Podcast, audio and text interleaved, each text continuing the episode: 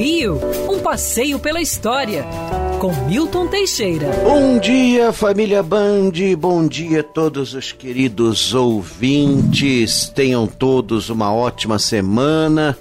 A última semana do ano, logo depois do Natal. Espero que tenham curtido bastante as festas natalinas, você que acredita nele que se reúna, tenha se reunido com sua família.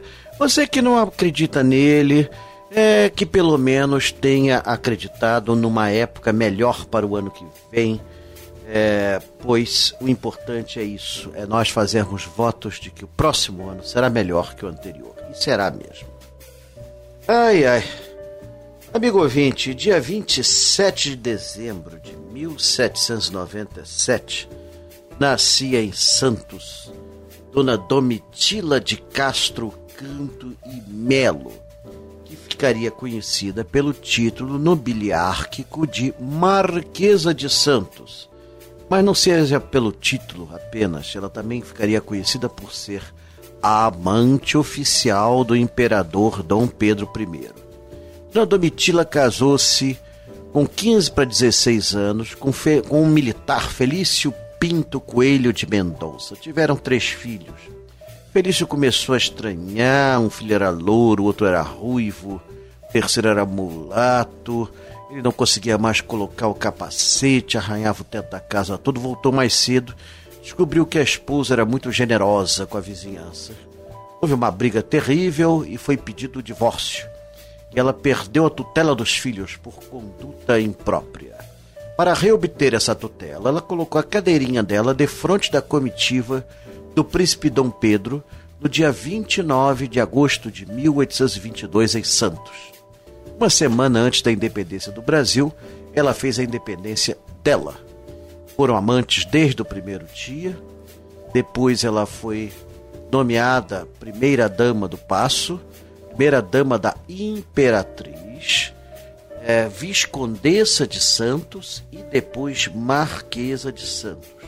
Foi amante de Dom Pedro I até 1829, quando este se casa então com a princesa Maria Amélia Napoleona de Leuchtenberg e é exigida que a Marquesa de Santos saia do palácio. Com Dom Pedro, a Marquesa teve mais quatro filhos. Só sobreviveram duas meninas, Isabel Maria e Maria Isabel, e depois que ela foi para São Paulo, casou-se com o primo Rafael Tobias de Aguiar, com quem teve mais seis filhos. Morreu aos 69 anos, em 1867, e está enterrada no cemitério da Consolação. Há um movimento em São Paulo que pede a sua canonização. É mole? Pois é. Acho que ela foi muito generosa. Aliás, ela não era apenas ela generosa, a irmã dela, a baronesa de Sorocaba, também era amante de Dom Pedro e teve um filho com ele, Pedro de Alcântara brasileiro. Detalhe, a baronesa de Sorocaba era casada. É, com Boaventura Delfim Pereira. Eu detesto fofoca. Quando eu sei de uma, eu passo adiante para não ficar com essa informação terrível. Pois é, e Dom Pedro I era um tremendo Dom Galinha. Ele teve, na sua curta vida de 34 anos e 11 meses, teve 30 filhos. Nove com a primeira esposa, um com a segunda e 20 fora do casamento. É, mole, é muito bom ser imperador. qual é o sonho de toda menina? Encontrar um príncipe encantado. Pois aqui achava fácil.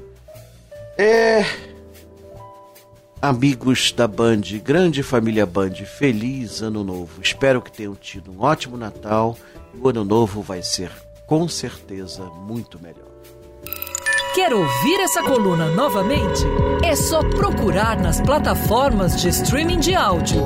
Conheça mais dos podcasts da Band News FM Rio.